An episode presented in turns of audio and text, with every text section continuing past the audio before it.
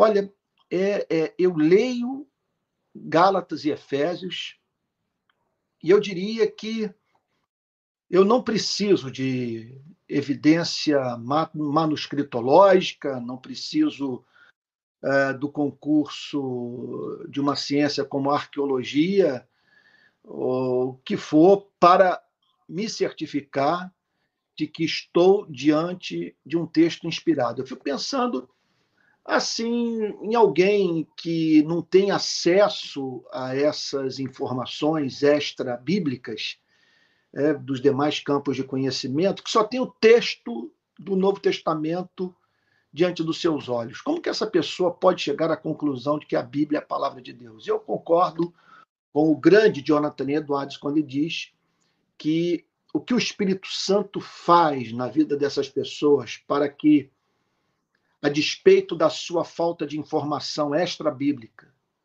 cheguem à conclusão que a Bíblia foi soprada por Deus, é essa revelação da, da beleza da verdade, que faz, portanto, com que o cristão perceba a impressão digital de Deus no texto inspirado.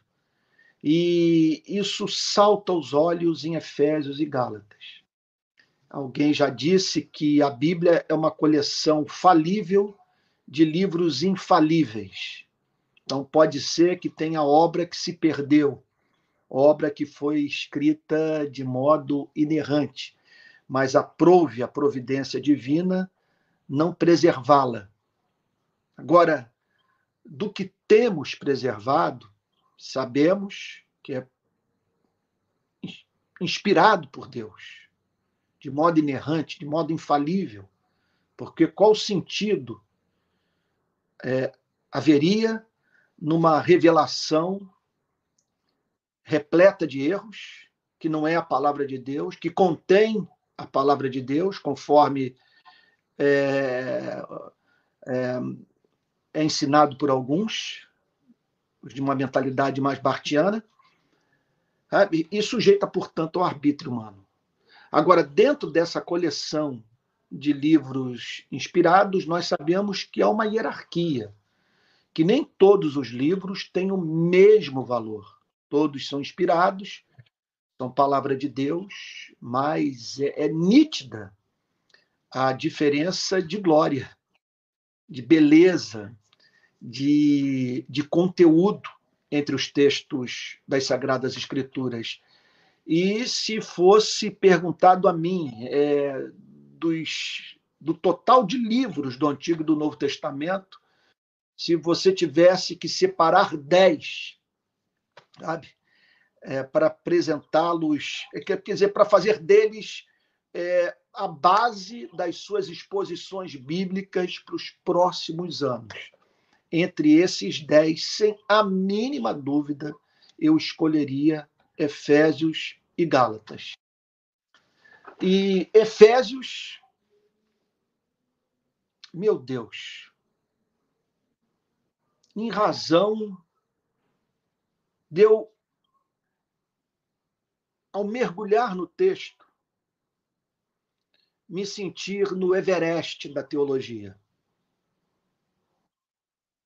Tudo é glória. Tudo é, é verdade que santifica, expande a mente, que internece, que nos faz celebrar a vida nesse mundo que nos é apresentado pelo Novo Testamento. Efésios é de tirar o fôlego. Agora, Gálatas, eu incluiria Gálatas nessa lista. E olha que eu estou assim eh, sendo coerente com o que afirmo, porque eu já fiz duas exposições na minha vida, verso por verso, de Gálatas e Efésios. Uma na Igreja Presbiteriana da Barra, não sei se nos anos, nos séculos, já nesse século, no final dos anos, eu acho que nesse século. Uma na Barra, isso é, por volta de no início dos anos 2000, fiz Gálatas e Efésios, e na Betânia, recentemente, fiz uma outra exposição, que essa, inclusive, está à disposição de todos numa plataforma que é, está sendo oferecida ao, ao grande público pela Faculdade Teológica Sul-Americana. E eu incluiria Gálatas em razão da sua defesa da liberdade cristã, da revelação que faz do Evangelho de nosso Senhor e Salvador Jesus Cristo. É uma carta que liberta, que emancipa. Eu diria o seguinte, que é uma, é uma carta perigosa, porque só pode tirar proveito dela o nascido de novo. Porque quem não nasceu de novo vai usar Gálatas para justificar o pecado, se sentindo assim livre para ser muito mal, porque Deus é muito bom. Então, Gálatas é, é o prazer da alma regenerada. E que, por ter passado pela experiência do novo nascimento, não se imagina usando dessa conquista da graça para justificar a prática daquilo que entristece o Espírito Santo. Como diz Calvino, que caracteriza a vida do verdadeiro crente é o fato de que seu amor por Cristo é tamanho que, se lhe fosse anunciado que não existem mais inferno e demônios, o crente continuaria servindo a Jesus Cristo em razão do fascínio exercido pela sua vida e pela sua mensagem. Bom, o que, o que é comum a ambas as epístolas? Bom, são epístolas escritas pelo apóstolo Paulo, né? a Gálatas escrito para as igrejas da região da Galácia e Efésios escrita para uma igreja que havia sido plantada no primeiro século na, na importante cidade de Éfeso. Então, você vê que ambas as epístolas é, são profundamente reveladoras do estilo, do conteúdo, das ênfases do apóstolo Paulo. Às vezes eu brinco dizendo que eu estou tão imerso em Martin Lloyd Jones que se alguém me der um texto dele para ler, sem identificá-lo como tendo sido é, produzido pelo Martin Lloyd Jones, eu vou poder é, é, atribuir a ele a autoria do texto. E a mesma coisa acontece é, com aqueles que estão familiarizados com o apóstolo Paulo. Você é, é, percebe essa essa homogeneidade nas epístolas do Novo Testamento que foram redigidas pelo grande apóstolo. O que há em comum também entre elas é que todas são baseadas, ambas são baseadas em doutrina. A maior evidência de que o cristianismo não subsiste sem teologia, sem o conhecimento da verdade, da doutrina o cristianismo trata-se, vamos assim dizer, é, de uma fé de caráter proposicional. Conhecereis a verdade, a verdade vos libertará. A verdade é Cristo.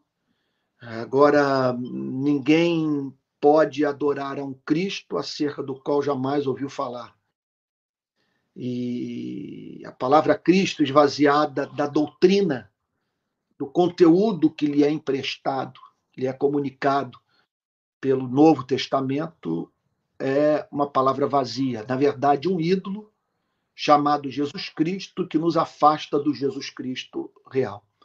Então, o que se observa em Gálatas e Efésios é uma ênfase na doutrina, mas em conexão a isso na dimensão experimental da fé cristã. Então, são epístolas que falam sobre o lado místico da relação do cristão com o seu Criador. Então, são epístolas que falam sobre o batismo com o Espírito Santo, epístolas que falam sobre avivamento, sobre a plenitude do Espírito Santo, sobre a selagem do Espírito Santo. E segundo o grande Martin Lloyd Jones, uh, o, capítulo, o capítulo 3, é, ou melhor, o, o capítulo 3 da carta aos Efésios é o Everest é, da experiência cristã. Não há nada de mais profundamente místico que o cristão possa provar na sua vida do que aquela experiência de Efésios, capítulo 3, do cristão ser revertido, revestido do poder de Deus a fim de conhecer o amor de Deus que está em Cristo e conhecer, portanto, a altura, a profundidade, a largura, ou seja, é, toda a amplitude desse amor extraordinário, eterno, surpreendente, revelado por Deus na pessoa e obra de nosso Senhor e Salvador Jesus Cristo. Agora, há um terceiro elemento presente em ambas as epístolas. Eu já falei sobre a dimensão doutrinária do cristianismo, já falei sobre a presença dessa dimensão experimental, são epístolas que, portanto, comunicam a doutrina e epístolas que movem os cristãos a terem experiências místicas baseadas na doutrina. Mas, em conexão a isso, são epístolas eminentemente práticas, que falam, portanto, sobre essa, essa dimensão da vida cristã. Porque conhece-se a doutrina e experimenta-se na vida desse êxtase da comunhão íntima é, imediata com Deus, a fim de ir para as ruas, a fim de cuidar dos sofredores, estender a mão para os enlutados, para os aflitos, para os desenganados, sabe, pelo para os pobres, ou os que, apesar de ricos, é, não têm Cristo. Então, é alguma coisa que tem consequência prática para a família, para o mercado de trabalho, para a relação do cristão com o Estado. Então, vamos agora à seleção de alguns textos que nos ajudam a, a, a conhecer melhor a dimensão doutrinária, experimental e prática do cristianismo. Entenda uma coisa: a fé cristã, a vida cristã está estribada nesse tripé: doutrina, experiência e prática. Se uma das pernas desse tripé faltar, a queda é inevitável. Porque não basta conhecer doutrina. Conhecimento doutrinário sem experiência viva com a pessoa do Espírito Santo tende a produzir ortodoxia morta. Estava ainda agora, estou lendo nesse momento a biografia do, do Jung, acabei de ler também uma biografia do Nietzsche, e, e, ambos têm em comum o fato de serem filhos de pastores. E é impressionante como que ambos reclamam da falta de, de, de realidade no cristianismo do seu tempo. Sabe? Impressionante isso. Então, é, precisamos aliar a doutrina à experiência. Agora, a dimensão experimental sem a doutrina é uma irresponsabilidade. É, é o risco que o ser humano corre de ter contato com os principados e potestades. Pois como você poderá avaliar a natureza da experiência espiritual sem a luz da doutrina. Agora, uma igreja preocupada com experiência com o Espírito Santo, com doutrina, mas que não pratica a verdade, é uma igreja igualmente enferma, porque essa doutrina vai se voltar contra ela, será fundamento do julgamento dessa igreja, porque a quem muito foi dado, muito lhe será cobrado. E essas experiências, quando não vêm acompanhadas das suas consequências práticas, sem a mínima dúvida, não tem sua origem naquela operação da graça especial de Deus, por meio da pessoa bendita do Espírito Santo. Que, esses dias eu estava lendo sobre o avivamento inglês do século XVIII, ministério de George Whitefield, ministério de John Wesley. E o que aconteceu com a pregação desses homens é que elas colaboraram para a organização política da Inglaterra, para que para a elevação da consciência social, especialmente da classe trabalhadora. E há uma íntima relação entre esse avivamento e a organização dos sindicatos e a conscientização sabe, de uma, de uma mentalidade, sabe, veja só, de classe, da pessoa tomando consciência de que faz parte de uma classe explorada e que precisa se organizar a fim de evitar a exploração.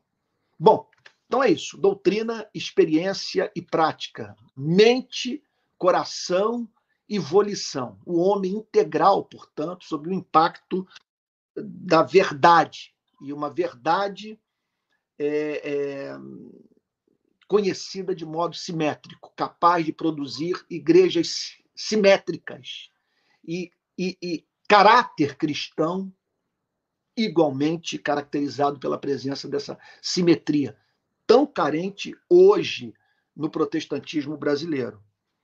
Então, chama atenção, vamos aqui, vamos começar pela carta aos Gálatas. Eu vou selecionar aqui arbitrariamente alguns textos que me chamam muita atenção. O primeiro deles é o fato do apóstolo Paulo no capítulo 1. Olha, é difícil, eu estou aqui diante de um tesouro, de uma infinidade de informação.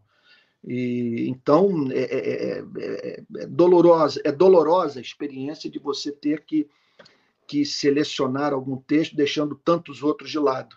E nem sei se vou escolher os mais importantes. Eu vou escolher aqueles que me vierem agora ao coração, à mente, e espero que na perspectiva de, de, de abençoar você que está me ouvindo. Então, é, Gálatas 1, verso 8.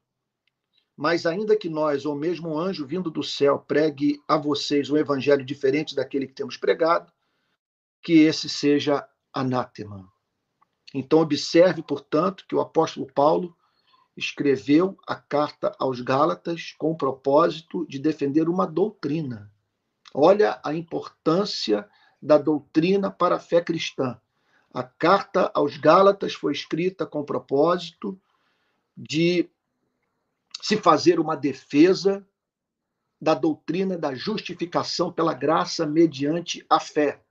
Porque o grande problema que as igrejas daquela época estavam enfrentando na Galácia era o problema da influência da pregação judaizante que ensinava a seguinte coisa: para um gentio ser salvo era necessário que ele se tornasse judeu, se submetendo, portanto, assim às leis cerimoniais do judaísmo, tal como está, estão registradas no Antigo Testamento.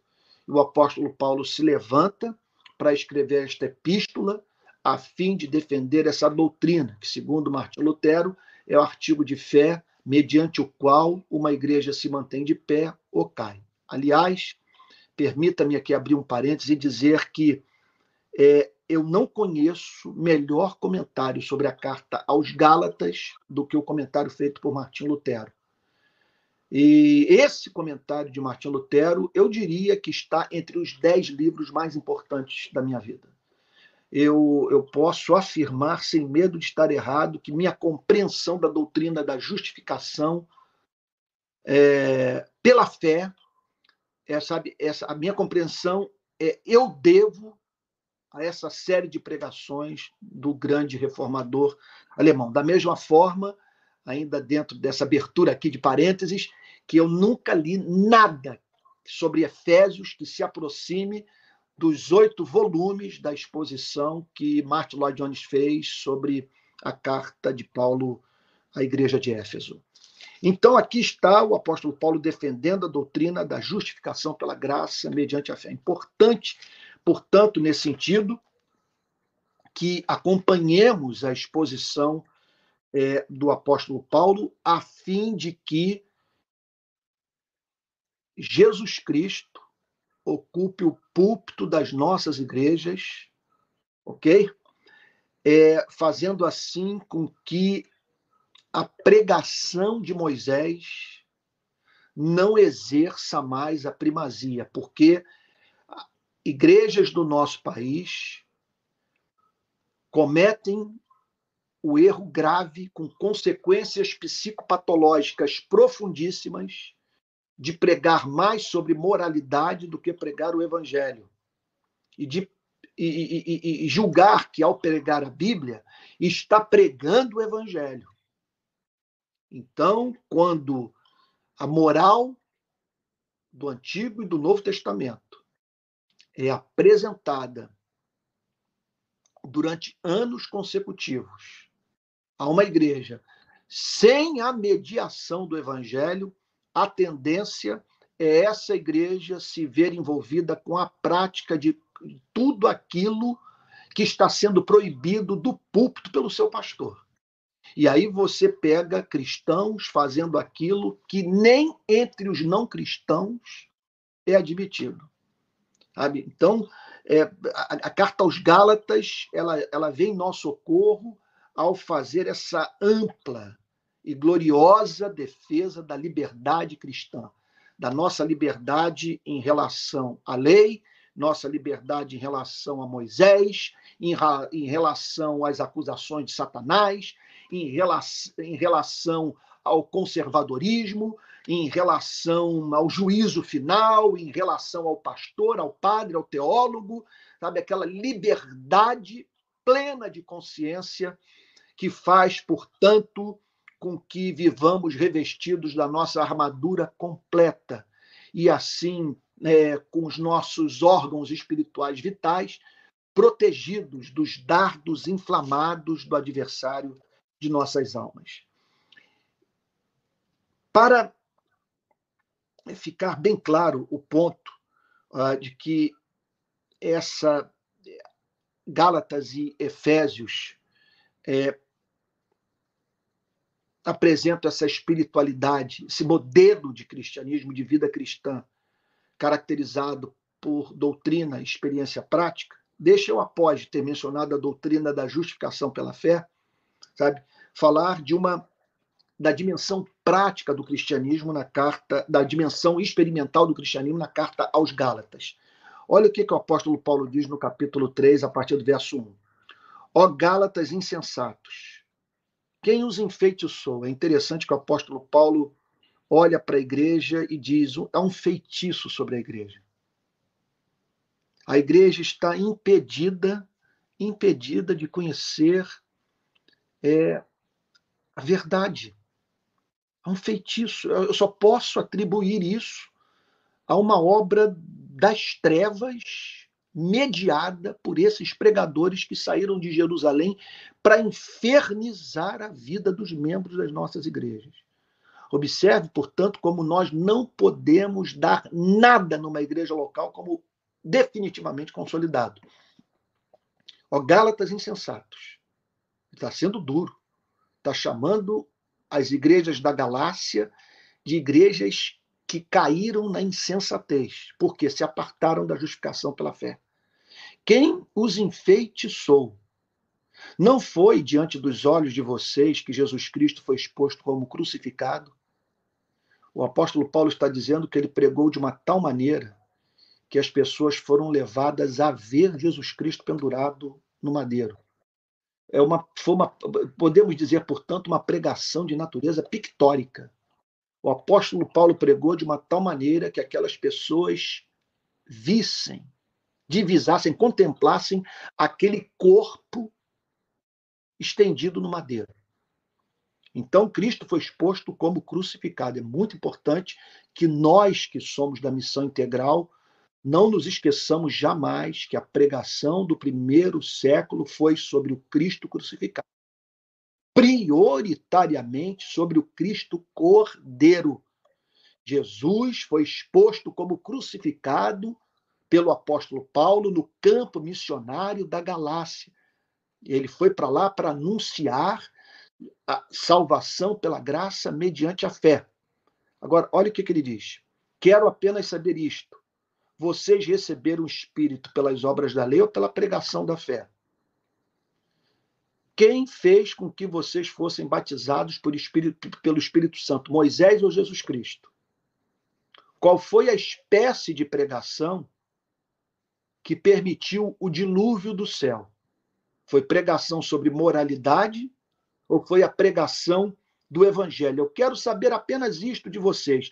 Vocês receberam o Espírito pelas obras da lei ou pela pregação da fé? O que prova que o batismo com o Espírito Santo é experimental, porque como pode o apóstolo Paulo fazer uma pergunta como essa se os membros daquelas igrejas receberam o batismo pelo, pelo, eh, com o Espírito Santo pela fé?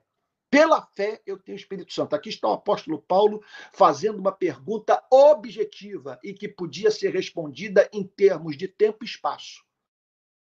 Quero apenas saber isto de vocês. Vocês quero apenas saber isto. Vocês receberam o Espírito pelas obras da lei ou pela pregação da fé? Houve um avivamento naquela região. E o apóstolo Paulo diz que o que desencadeou o avivamento foi a pregação do evangelho, a pregação da fé, a pregação sobre o Cristo crucificado. Veja só, não é a pregação sobre o Cristo sabe, libertador político, o indefeso, sabe, que sofreu uma condenação política, sabe, que, portanto, padeceu violação de direito. Tudo isso é verdade. Mas veja só, não é a verdade central da mensagem do Evangelho. A mensagem central do Evangelho é: Eis o Cordeiro de Deus que tira o pecado do mundo. Então, nós precisamos entender. Se colocarmos o, o, Cristo libertador à frente do Cristo Cordeiro, do Cristo que foi oferecido por Deus, a Deus, como propiciação pelos nossos pecados, nós não vamos ter uma coisa nem outra não vamos ter nem salvação nem libertação. Nós precisamos primeiro formar cristãos a fim de que cristãos sigam Cristo libertador, levando a libertação integral para o mundo. Mas nós não teremos uma igreja viva enquanto não houver a pregação do Cristo crucificado. Porque é a pregação sobre o Cristo crucificado que libera o Espírito. E é o Espírito Santo que viabiliza a vida cristã. Quero apenas saber isso de vocês. Vocês receberam o Espírito pela obra, pelas obras da lei ou pela pregação da fé? Será que vocês são tão insensatos? Impressionante como ele está sendo duro aqui, ele está dando papo reto. Então, nós não estamos aqui diante de um pastor acovardado, de um pastor que está à mercê do conselho da sua igreja e que, por motivo de preocupação com seu salário, sabe, negocia valores, negocia doutrina, negocia sua consciência. Outro dia, um amigo lá do Nordeste, de Recife, um pastor batista, disse a seguinte coisa para mim, a coisa de fazer a gente cair de joelhos. A igreja não paga salário para o pastor, a igreja compra o pastor. Então temos que tomar cuidado com isso, sabe? De termos sido comprados pela igreja e não pregarmos todo o conselho de Deus por termos medo de não conseguirmos mais colocar comida dentro de casa. Agora fomos chamados por aquele que diz: é, buscai, pois, o reino de Deus e a sua justiça, e todas estas coisas vos serão acrescentadas, porque fiel é aquele que nos chamou. Então, será que vocês são tão insensatos que, tendo começado no espírito, agora querem se aperfeiçoar na carne? O que é começar no espírito? É começar na religião do Espírito Santo, que veio para testemunhar de Cristo. Verso 4. Será que vocês sofreram tantas coisas em vão? Se é que na verdade for em vão, aquele que lhes concede o Espírito. Olha que coisa impressionante. Aquele que lhes concede o Espírito, aquele que batiza com o Espírito, aquele que testifica no Espírito do crente, que ele é nascido de novo, que ele é filho de Deus, e que opera milagres entre vocês. É interessante o apóstolo Paulo dizer isso. Ele falou que a mensagem do Evangelho foi pregada e Deus colocou o seu selo sobre a pregação. Houve, portanto, operações da graça providencial de Deus que selaram a mensagem dos missionários cristãos que no primeiro século levaram o evangelho para a região da Galácia. Aquele que lhes concede o Espírito, que opera milagres entre vocês, será que ele o faz pelas obras da lei ou pela pregação da fé? Então, se Moisés estiver no púlpito no lugar de Cristo, não há transcendência, não há avivamento, não há culto no qual se percebe a presença de Deus. Sabe? Então, está aqui o elemento místico, o elemento é, mais intimamente ligado à doutrina.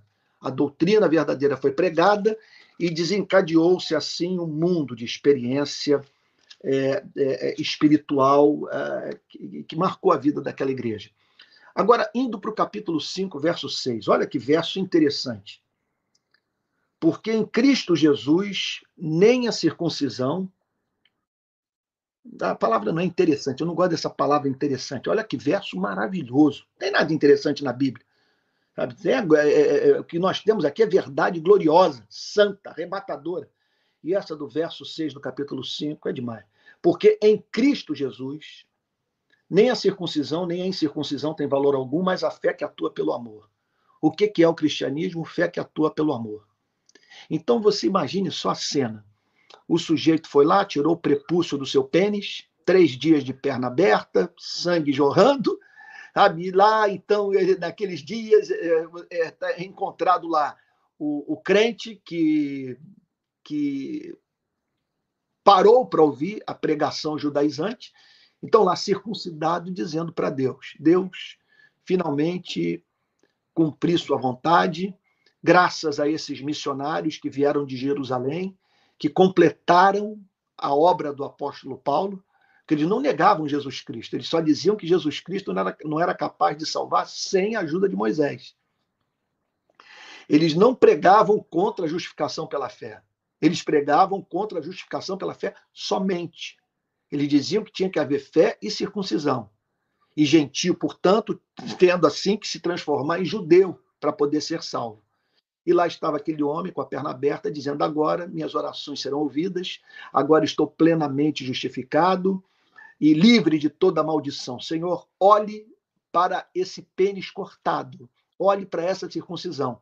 E o apóstolo Paulo descreve Deus dizendo a seguinte coisa para esse crente desavisado: Eu nunca pedi isso de você. Você imagine, portanto, a quantidade de práticas relativas, descartáveis, socialmente construídas, presentes nas nossas igrejas. Né? Agora, a dimensão prática também da fé cristã. Olha aqui no capítulo 5, versículo 16, o apóstolo Paulo diz em Gálatas: Digo, porém, o seguinte: vivam no espírito e vocês jamais satisfarão os desejos da carne porque a carne luta contra o espírito, o espírito luta contra a carne, porque são opostos entre si, para que vocês não façam o que querem. Que coisa impressionante. Meu Deus, em pensar que isso foi proferido 1.900 anos antes do surgimento da psicanálise. Aqui está o apóstolo Paulo falando sobre essa luta do consciente com o inconsciente sabe, da natureza animal com a natureza espiritual, essa cisão que há nos seres humanos. Meu Deus, que coisa impressionante. É, então, ele está falando aqui da natureza da batalha. É uma pena que eu não tenho tempo para falar o tanto que gostaria, já estamos caminhando aqui para o fim. Né? Mas é interessante aqui ele apresentar o, o, caráter do cristão no verso 22. É interessante, mais uma vez, estou usando essa palavra, não gosto dela. Aprendi com o Ricardo Boechat, não gostar de. Eh, os, os, as pessoas que trabalhavam com ele, é, é, jornalistas, dizer, quando falavam que tinha alguma informação interessante, diz que levava uma bronca dele. Então, o que é interessante? O que você quer dizer com interessante? Sabe? Sabe? Nós aqui estamos para apresentar o que é digno de ser ouvido, de ser lido pelo, pelo, pelos leitores do nosso jornal. Então, vamos aqui para o glorioso. Mas o fruto do Espírito é amor, alegria, paz, longanimidade, benignidade, bondade, fidelidade, mansidão, domínio próprio.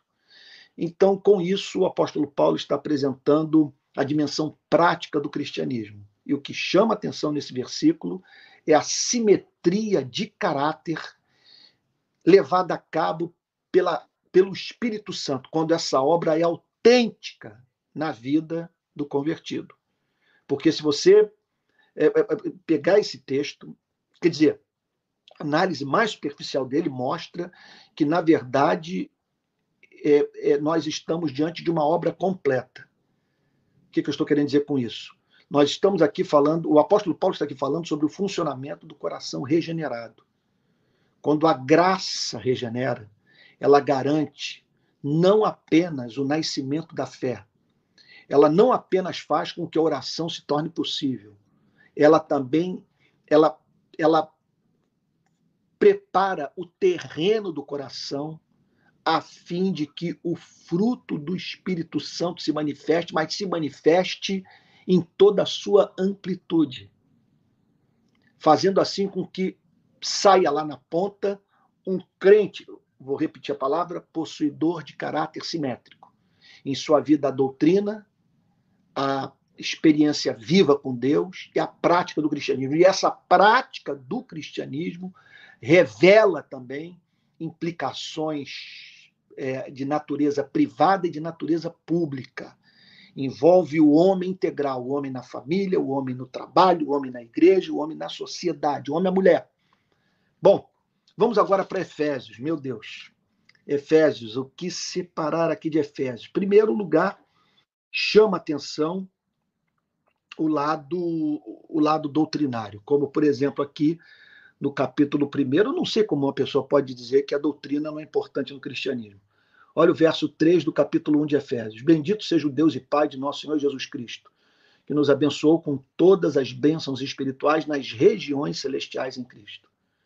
Antes da fundação do mundo, Deus nos escolheu nele para sermos santos e irrepreensíveis diante dele e em amor nos predestinou para Ele, para sermos adotados como seus filhos, por meio de Jesus Cristo, segundo o propósito da sua vontade. Então, isso aqui é doutrina pura.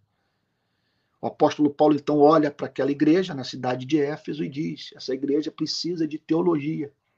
Ela precisa saber o que aconteceu com ela. Sabe qual é a natureza dessa obra de salvação? Que, o que o Espírito Santo realizou na vida dos seus membros, o que está em curso. Essa gente precisa aprender a, a, a quer dizer, aprender a se maravilhar consigo mesma, sabe? A partir da percepção de que uma obra sobrenatural foi levada a cabo em sua vida. É isso que o apóstolo Paulo está dizendo. Ele está chamando aqueles irmãos a, a, a, a perceberem o que foi feito por eles e, que, e quais os motivos que levaram a Deus a se afeiçoar por aquela igreja, por aquelas pessoas, constituir assim uma igreja e fazer, portanto, com que aquelas pessoas é, provassem desse amor redentor. Agora, interessante, interessante, é, santo observar que no verso 13, o apóstolo Paulo fala do lado experimental. Nele também vocês, depois que ouviram a palavra da verdade, o evangelho da salvação, tendo nele também crido, receberam selo do Espírito Santo da promessa. O evangelho foi pregado, aquelas pessoas creram e o Espírito Santo veio e as selou. O que é o selo do Espírito Santo? É, é o, o testemunho interno do Espírito, que dissipa toda dúvida, convencendo o crente de que, apesar das imperfeições de sua vida, ele é amado por Deus. Um Deus que o tem como filho.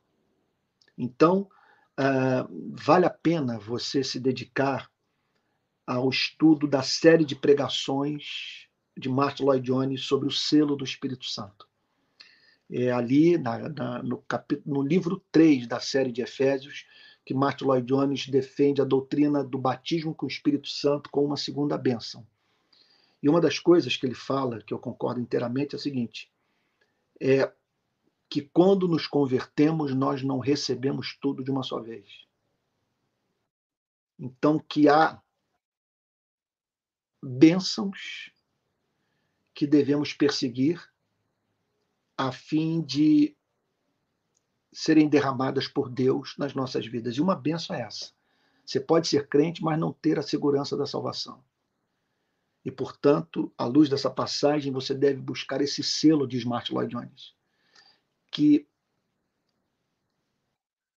que fará com que você receba, receba essa prova adicional da sua filiação divina.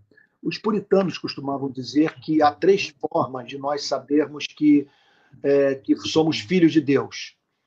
É o silogismo lógico, o silogismo prático e o batismo com o Espírito Santo.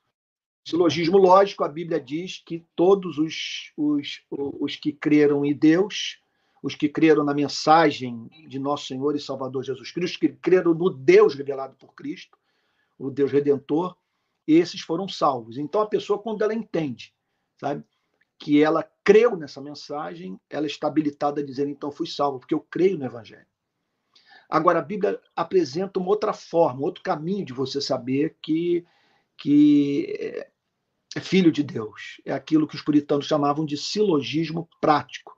A Bíblia ensina com muita clareza que o regenerado manifesta na sua conduta o caráter de há certas marcas presentes na vida dos verdadeiros convertidos. Então a pessoa pode raciocinar assim: eu vejo essas marcas na minha vida. Portanto, eu sou um filho de Deus. Martin Lloyd Jones, por exemplo, ele costumava dizer que chamava muito atenção na sua vida e ele interpretava como sinal autenticador da sua redenção o amor presente em seu coração pela igreja. Ele dizia o seguinte: não há o que explique esse amor que eu tenho pelos cristãos, pelos meus irmãos na fé. Isso é a prova que eu nasci de novo. Ele não estava ensinando salvação pelas obras, ele estava ensinando. É, é, é, veja só, embora Martin Lloyd Jones ensinasse é, salvação pela graça mediante a fé, ensinava que embora sejamos salvos pela fé somente, nós não somos salvos por uma fé que vem sozinha. Que, portanto, nós, nós somos salvos por uma fé que precisa ser autenticada, que precisa da autenticação das obras. As obras são evidência de que a fé que professamos no Evangelho é de natureza salvífica, não é fé temporária, é fé cujas raízes encontram-se no solo de um coração regenerado. Agora, a suprema experiência de certeza da filiação é o, o batismo com o Espírito Santo, que é uma experiência que que comunica alegria indizível e cheia de glória ao nascido de novo. Então, Uh, uh, e o outro texto também que eu acho extraordinário, meu Deus, tanta coisa que nós poderíamos falar, é o lado prático do cristianismo, tal como nos é apresentado aqui na carta aos Efésios, no capítulo 4, quando o apóstolo Paulo diz assim: olha só, a partir do verso 25: Por isso, deixando a mentira, que cada um fale a verdade com o seu próximo, porque somos membros do mesmo corpo. Fiquem irados e não pequem. Não deixem que o sol se ponha sobre a ira de vocês, nem deem lugar ao diabo. Aquele que roubava, não roube mais. É claro que isso é aplicado ao traficante que se converte, como também ao empresário cristão que explora os seus empregados. Aquele que roubava, não roube mais. Pelo contrário, trabalhe fazendo com as próprias mãos o que é bom, para que tenha o que repartir com o necessitado. Olha aí. Não saia da boca de vocês nenhuma palavra suja, mas unicamente a que for boa para edificação, conforme a necessidade, e assim transmita graça aos que ouvem. E não entristeçam o Espírito de Deus, no qual vocês foram selados para o dia da redenção. Então, doutrina, experiência e prática. Você vê, portanto, no capítulo 1, o apóstolo Paulo falando sobre a eleição, a predestinação, a justificação pela fé, sabe? E falando em conexão a isso sobre a experiência mística da selagem, e quando nós chegamos no capítulo 4 é, e, e, nos capítulos 5 e 6, o apóstolo Paulo falando sobre essa dimensão prática da fé cristã. Então, eu penso que nós deveríamos, é, é, assim, é, nós estamos no meio de uma batalha, nossa geração, para não permitir que o protestantismo brasileiro passe pela experiência vivida pelo protestantismo europeu, especialmente as experiências vividas pelo protestantismo europeu no século XIX e, e no século XX quando as igrejas foram devastadas pela modernidade, que penetrou nos seminários e criando assim o fenômeno do liberalismo teológico, que é um câncer, onde por onde ele quer, por onde quer que ele passe, não deixa pedra sobre pedra. Há experiências, quer dizer, há modelos de cristianismo que são empobrecedores da experiência cristã. Eu penso que o que está vigente no Brasil é, está na lista dos mais empobrecedores do verdadeiro cristianismo, em toda a história da fé cristã. Uma coisa assim que faz com que a pessoa pare onde ela começou. Agora, há aquilo que descaracteriza o cristianismo por completo.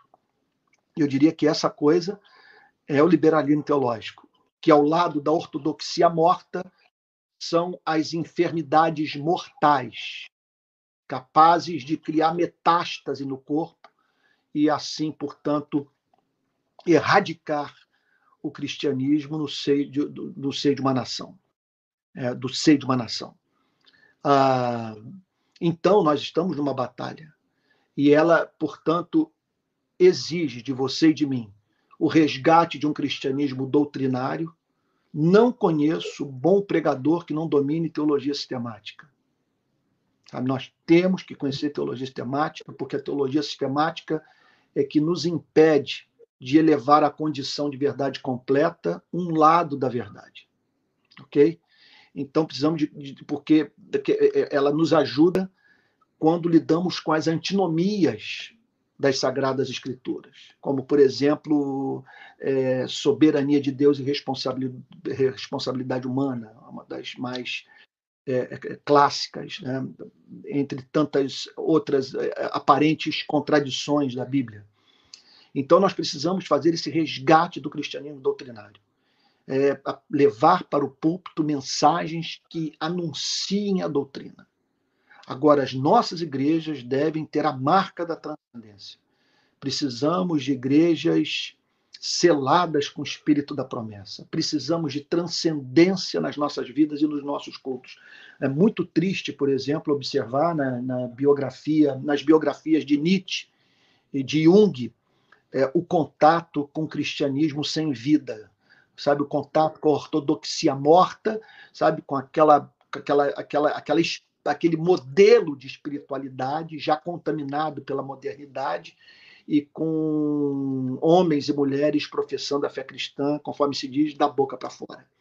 Quer dizer, quer dizer, não manifestando assim o que Jonathan Edwards chamava de.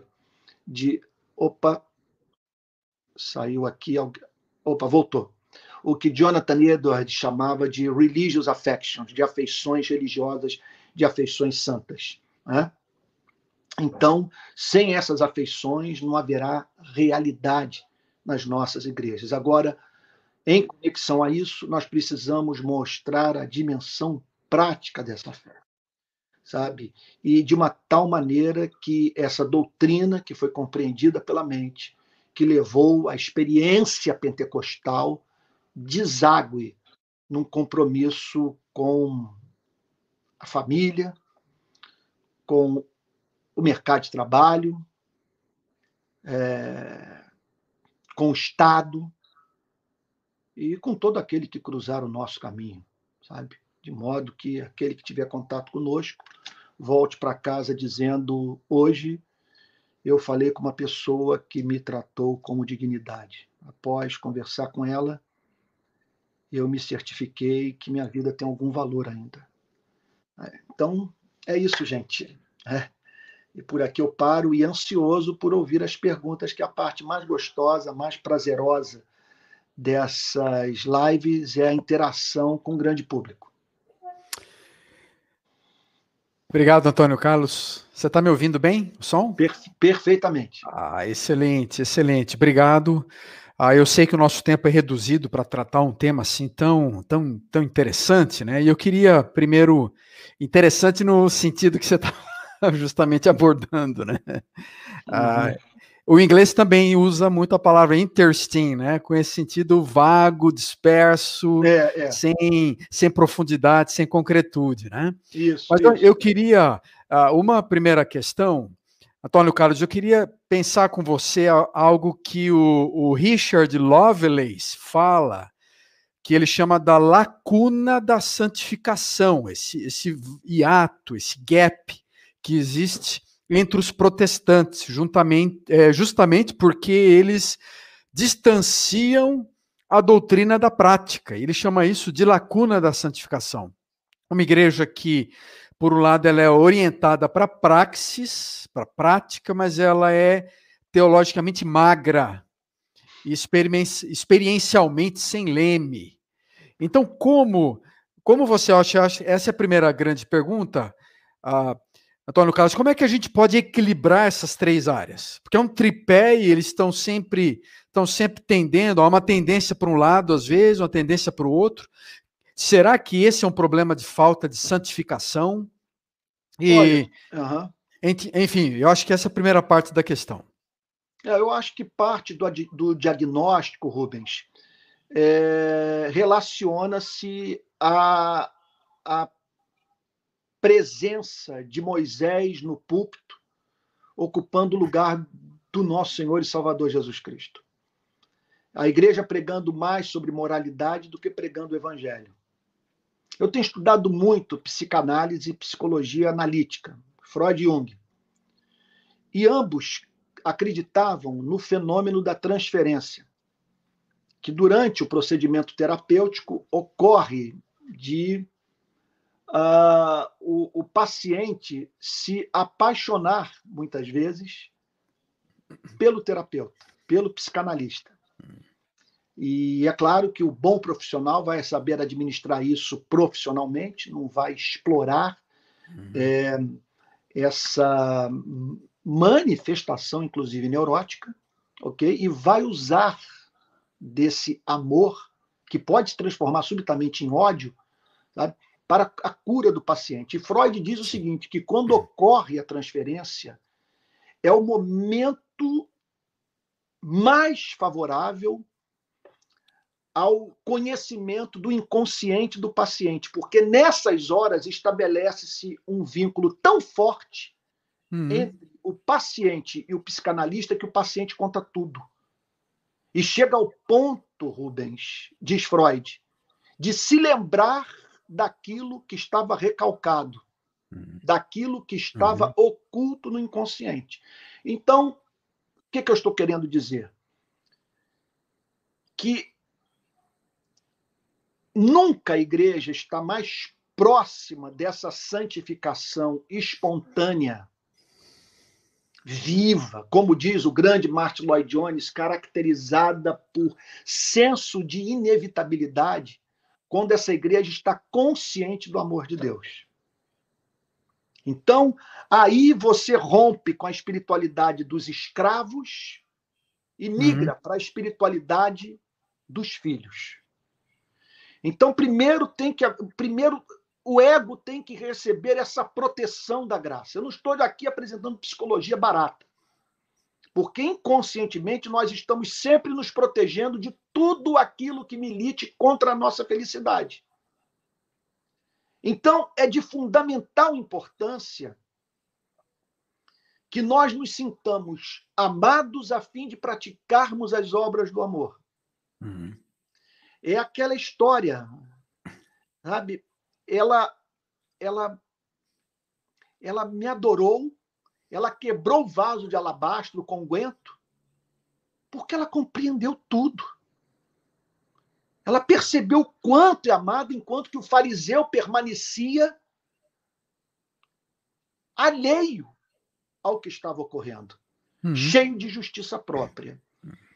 Agora, é importante também, Rubens, nós nos lembrarmos que quando nós falamos em santificação, nós falamos num modelo de santificação que é muito, que é muito difícil de ser norteado pela pessoa de Jesus Cristo, porque é uma santificação muito voltada para as atividades litúrgicas do templo. Uhum. Então nós ficamos muito limitados, porque Jesus foi poucas vezes ao templo e quase não aparece uhum. nas sinagogas. Uhum. Ele é encontrado nas ruas. Então, se essa espiritualidade tem que ser uma espiritualidade que tem Jesus Cristo como paradigma, essa espiritualidade tem que ser uma espiritualidade profana, para fora do templo. Sim. E uma espiritualidade, um modelo de cristianismo também, veja só, que não seja caracterizado pela, por essa pauta do conservadorismo de direita republicano americano. Uhum.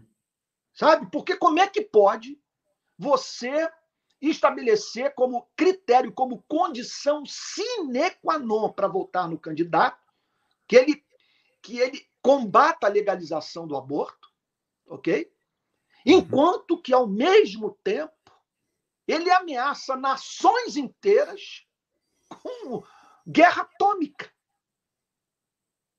Sabe? Como é que pode, então, você vota num candidato que ele, ele, ele ele é um suposto defensor do conceito clássico de família, mas que, ao mesmo tempo, ignora as condições sociais que infelicitam essas mesmas famílias. Uhum.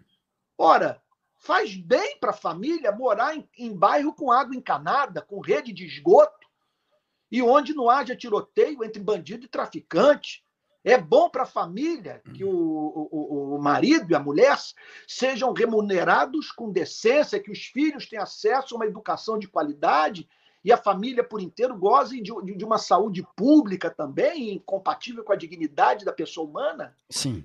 Uhum. Então nós precisamos ampliar esse conceito, porque nós vamos.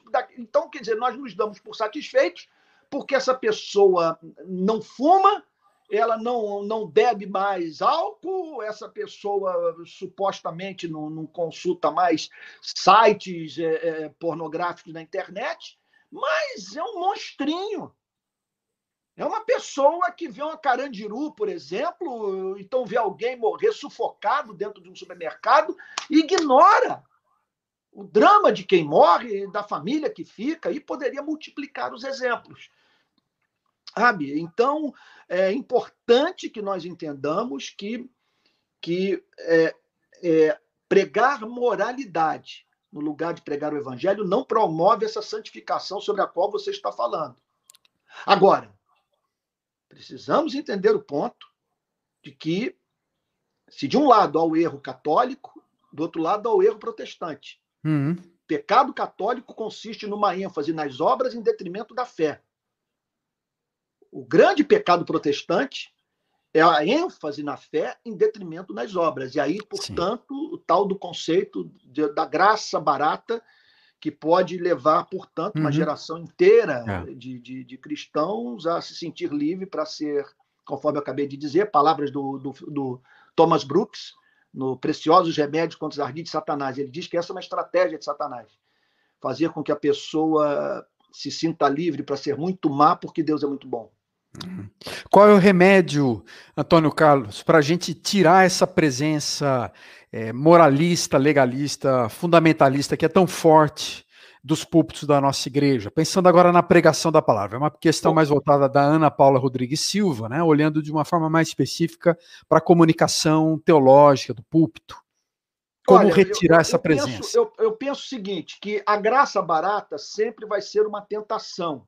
Uhum. Mas nós não podemos jamais, por temor à graça barata, deixar de pregar esse amor escandaloso, esse amor perigoso, esse amor irresponsável que nos é ensinado é, pelos evangelhos, especialmente na parábola do filho pródigo. Porque aquele garoto é um cara de pau monumental Como é que ele volta para casa e participa daquela festa como se nada tivesse acontecido? E Jesus diz: se você não imitar esse garoto, você não vai entrar no reino dos céus. Ah, você tem que entrar na festa e participar dela e, e, e, e, com amnésia com relação a tudo que você vivenciou, porque o pai se esqueceu, uma vez que você estava morto e reviveu, estava perdido, foi achado, e isso é, é, é o suficiente para o pai. Hum. Isso vai gerar alegria. E na vida dos verdadeiros regenerados, um cristianismo espontâneo, leve, cheio de ações de graças. Tá? Então, é, é muito importante que nós entendamos que corremos o risco de sobrecarregar o ego e de criar igrejas caracterizadas por uma cultura psicopatológica. E o pastor trabalhando para o psiquiatra e para o psicanalista. E fazendo, portanto, com que corra entre os profissionais da psicologia a informação de que as igrejas da cidade estão enlouquecendo as pessoas. Portanto, nós temos que tomar muito cuidado com relação a isso. Agora, ao mesmo tempo, ampliar essa, essa, essa ética, torná-la mais simétrica e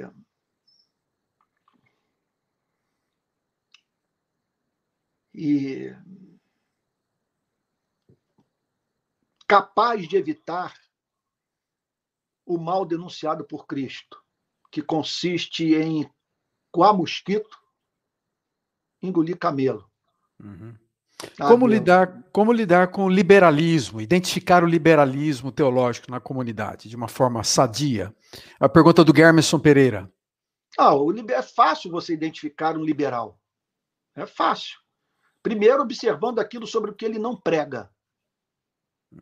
Sabe? Então, ele é claro, liberal, o liberal, eu não vou generalizar, mas não não são poucos os liberais malandros. Eles têm um discurso na academia e um outro discurso na igreja. E como eles dependem mais da igreja para viver do que para a academia, porque os professores de teologia não recebem nada,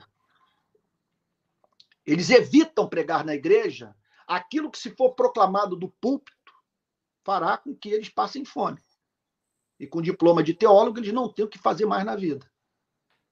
Sabe? Então, a gente sabe disso. Que nos bastidores ou na academia, eles têm um discurso. E na igreja, outro. Só que muitas vezes na igreja, a pregação é incapaz de tocar naquelas doutrinas que mais afrontam os pressupostos modernos e pós-modernos desses teólogos liberais. Uhum. E sucumbiram à cultura. Uhum. Ah, então, dificilmente, eu não me lembro de um capaz de pregar expositivamente um livro inteiro da Bíblia, verso por verso. Sabe? Essa é outra marca. Ele, ele, a pregação será sempre uma pregação assim, que, sabe? Que você escolhe das Sagradas Escrituras aquilo que do púlpito, ao ser pregado, não condena o pregador. Uhum. Sabe? Outra coisa também, que em geral, Rubens, a, a, a boa teologia não, res, não resiste a uma amante na vida do teólogo. Veja, não estou querendo dizer com isso que cristãos que administraram e administram crises nessa área são hipócritas e liberais, mas nós sabemos de pessoas que mudaram a teologia depois de terem vivido a experiência de um grande amor. Porque é aquilo, as más conversações corrompem os bons costumes e um pouco de fermento levado a toda a massa. Ou você se desvia em razão de uma contaminação doutrinária, ou você se desvia em razão de uma contaminação moral. Ou a sua vida moral mina a sua teologia, ou a sua teologia mina a sua conduta moral. Em uhum. geral, o que caracteriza o liberal é a declaração de que a Bíblia não é a palavra de Deus, a Bíblia contém a palavra de Deus. Sabe? É, eles também costumam, é claro, com pressuposto lógico, né? são universalistas, né? e não conheço uma igreja liberal que tenha crescido. Uhum. Não tem uhum. vida. Entendo. Não ah. tem vida. Agora, isso não significa que não devamos ler Sim. os liberais. Que, uhum. embora eles não tenham as melhores perguntas, muitas vezes eles fazem boas per... eles não têm as melhores respostas, muitas vezes eles fazem boas perguntas. Uhum, uhum. Uma pergunta do Alexandre Senjo. Uh, parece que as igrejas são muito egocêntricas, cada vez mais egocêntricas. Como resgatar esse cristocentrismo nas igrejas? É ouvindo mais o evangelho do que ouvindo o mercado. É claro que você vai ter uma pregação egocêntrica que se você está ouvindo o mercado, você está na lá, sei lá, está tá na sua cidade, cercado de igrejas que estão ali procurando apresentar o melhor produto possível. Uhum. Igrejas que transformaram o culto de domingo em sessão de alta ajuda. E você está preocupado com a manutenção da sua família, com o seu nome, com sua reputação. E aí, então, você corre o risco de usar desses métodos e, e, e pregar apenas para infelizes que precisam conhecer a felicidade que há em Cristo, e não para pecadores que precisam da redenção que há em Cristo. Uhum. E aí uhum. você vai ter essa igreja que lá na frente vai se voltar contra você e trucidá-lo, porque vira um balaio de gato, uma igreja que foi edificada sem a pregação do evangelho e, e consequentemente, sabe, uma igreja caracterizada por essa mentalidade de mercado. Uhum.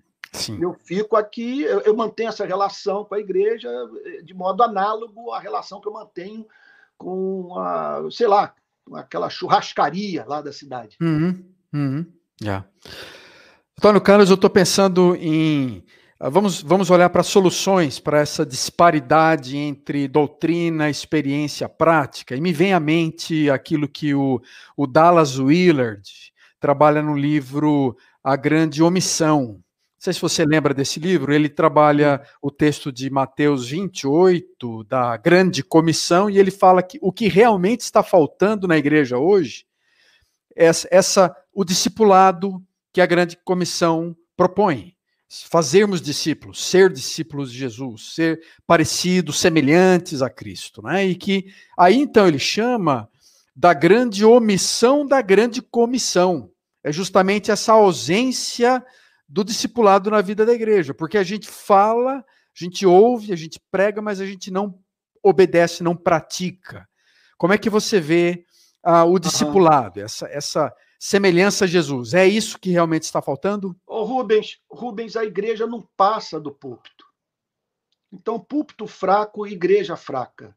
Então, nós precisamos de pastores que recebam, por meio das nossas instituições de ensino teológico, uma sólida formação. E pastores que sejam criteriosamente selecionados, porque muitos vêm de famílias disfuncionais, com sérios problemas emocionais, sabe? Padeceram na infância, então entram no ministério com seus traumas, com a sua sombra, sabe? Com esse passado mal resolvido e projetam, sendo assim, suas neuroses na vida da membresia, levando as uhum. pessoas à loucura. Então tem que haver um critério mais acurado, mais cuidadoso de seleção de candidatos. Esses homens não podem ocupar o púlpito sem um preparo adequado. A Bíblia é um livro perigosíssimo, é a mãe de todas as heresias. E ela, mal interpretada, pode justificar as maiores atrocidades. Uma péssima hermenêutica, por exemplo, do Antigo Testamento, é capaz de justificar, sabe, guerra. Meu Deus, e as maiores é, é, é, violações de direito. Então, primeiro ponto é, é, é, essa figura, esse homem que é responsável pela pregação e pela preservação da saúde doutrinária da igreja. Esse homem, é, é, esse homem tem que conhecer as sagradas escrituras profundamente. tem que ter uma formação em história do cristianismo, tem que conhecer esse, esse passado de heresias, porque nada é novo. Sabe? E, de maneira que ele não redite problemas antigos. Olha, eu não quero ser dogmático com relação ao que eu vou falar agora, que eu não estou muito certo do que eu vou te dizer, Rubens. Mas hoje, se eu fosse começar o meu ministério, eu investiria numa igreja pequena. Uhum. Pequena, de maneira que eu pudesse conhecer os membros, com eles me relacionar, e se essa igreja crescesse, eu, eu a dividiria estaria num, dedicado a um processo constante de formação de pastores, ok? De maneira que eu desse conta dessa divisão. Mas jamais, jamais ter culto com, sabe, com 5 mil pessoas e aquelas pessoas depois voltam para as suas casas, ninguém as conhece, é. sabe, não tem nome, não tem identidade, sabe, não são acompanhadas de perto, não tem isso que você tão bem falou, mencionado pelo Dallas, Dallas Willard, é, que é esse discipulado, que é essencial, que foi tão importante na minha vida, presumo que na sua também. Uhum sabe? Então, eu acho que nós deveríamos ter igrejas menores, mais orgânicas, e tendo à sua frente homens bem treinados, é, saudáveis e cheios do Espírito Santo. Sabe? É, claro, é uma pergunta como essa, Rubens, a, a, a demanda a, o, o, diagnóstico ele, ele, ele, ele nos apresenta uma, um, algo tão grave Sim. que demanda um tratamento muito mais amplo do que aquele que eu estou prescrevendo aqui. Mas se você me hum. perguntasse hoje o que me incomoda, é, é, é, é claro, em primeiro lugar, hum. é a qualidade hum. da pregação. É. Se você perguntar, mas Sim. Antônio, como é que você sabe disso? Rubens, quando eu vou falar em congresso. E aí eu divido o púlpito com outros pregadores. E aí eu ouço o pregador que foi selecionado entre tantos pregadores do Brasil para falar no Congresso. E ao ouvi-lo, eu digo o seguinte: o que, que esse homem está falando? Onde ele quer chegar? Qual é o sentido da sua mensagem? Uhum. O que extrair do que ele está falando? Falta unção, falta graça, falta conteúdo, falta tudo. Sabe? Então você fala: meu Deus do céu, o que esperar de uma igreja que tem à sua frente uma pessoa, sabe, tão, tão despreparada? Uhum.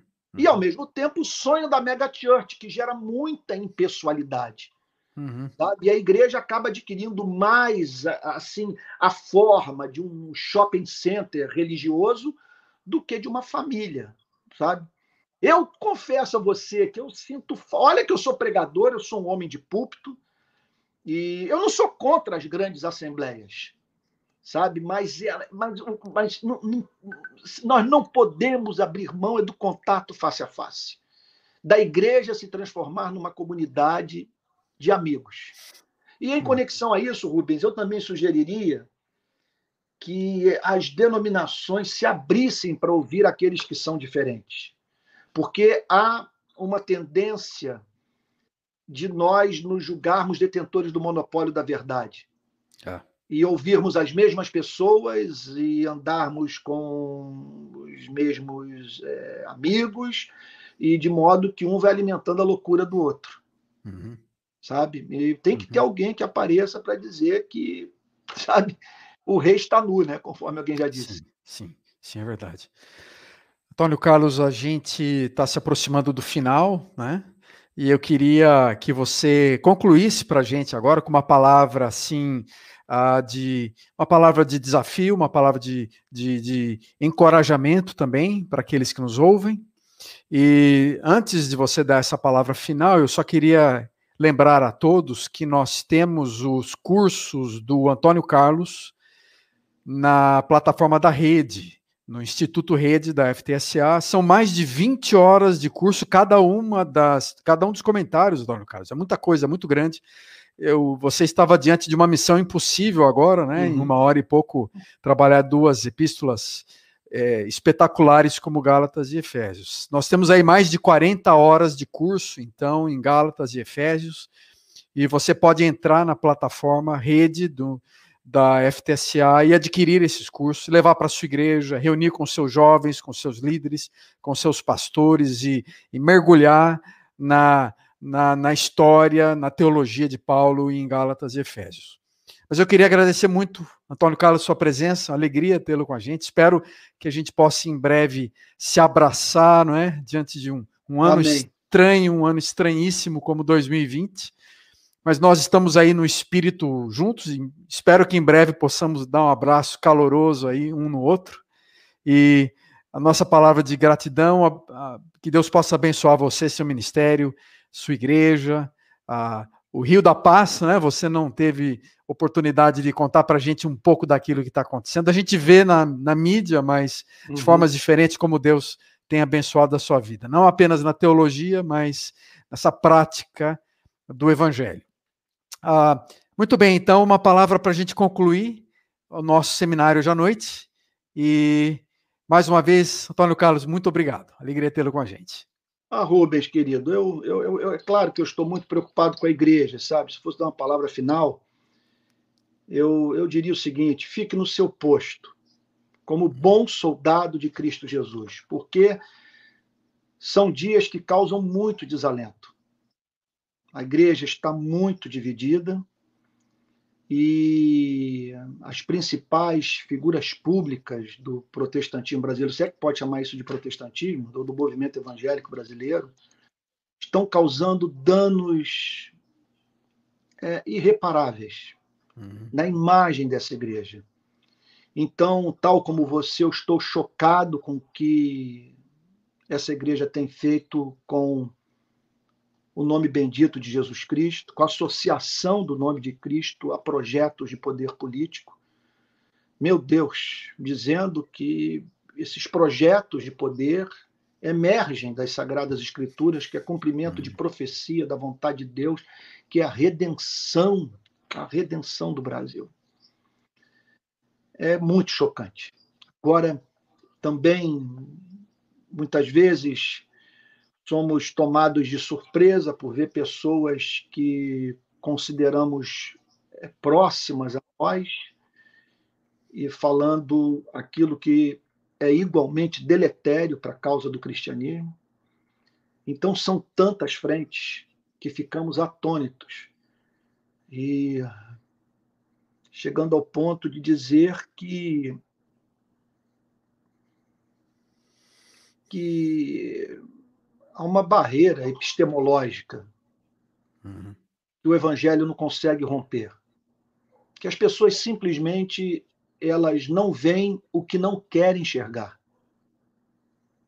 Se você perguntasse, Antônio, de 2018 para cá, quando você passou a ser perseguido como jamais foi em toda a sua vida pelos evangélicos, portas se fechando, calúnias, mentiras, gente que não me dá trégua. Líderes, inclusive, amigos que se levantaram, que poderiam ter ligado para mim. Se você me perguntasse qual foi a sua maior crise, foi justamente essa. É, eu chamaria de epistemológica. E dizer, sabe, e dizer o seguinte: é, o inconsciente domina tudo. O ego é escravo do inconsciente. Então, se o inconsciente cega o ego, o ego não vai enxergar a verdade. E então, numa hora como essa, nós temos que dizer para nós mesmos: eu creio no Espírito Santo, eu creio uhum. no Espírito Santo, eu creio no Espírito Santo, porque uhum. o Espírito de Deus é vivo, ele é poderoso para levar todo pensamento cativo à obediência de Deus, vencer essas barreiras e estabelecer o reino de Cristo no coração humano.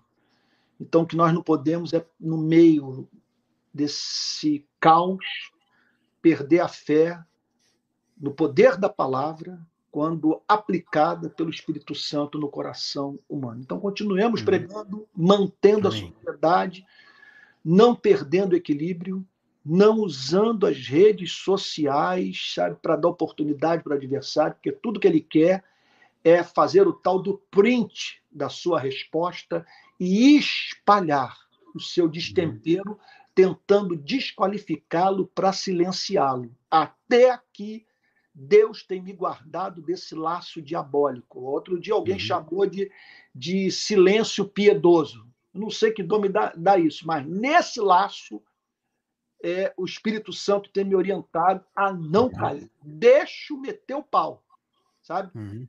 E acreditando que Jesus Cristo vai sair em minha defesa, e se não sair em minha uhum. defesa, sabe? Louvado seja o seu nome, porque bem-aventurados são os perseguidos por causa da justiça. Uhum. Eu me regozijo, portanto, em participar dos sofrimentos de Cristo em favor da sua igreja. Paulo Carlos, você não está sozinho, quero que você saiba disso. Você tem nosso apoio, nosso amor, nossa, meu respeito para você como amigo. Amém. E a, a certeza de que Deus continua levantando vozes Amém. proféticas, como foi um Martin Luther King durante o movimento civil americano, ou um Dietrich Bonhoeffer no meio de uma Alemanha nazista, um teólogo espião, aprisionado, uhum. e que nós somos participantes do sofrimento de Cristo. Continue. Amém. Uh, estamos juntos. É, que o Senhor continue abençoando sua vida, sua família e mantendo você com ousadia e com essa voz profética. Amém, amém, amém. Grande prazer estar com você, viu? Um grande abraço, sinta-se abraçado aqui pela FTC. Muito obrigado. Um grande abraço, obrigado. Deus te guarde, querido. Obrigado. Amém. Deus abençoe. Uma boa noite a todos que nos ouvem. Deus abençoe todos vocês. Uma boa semana.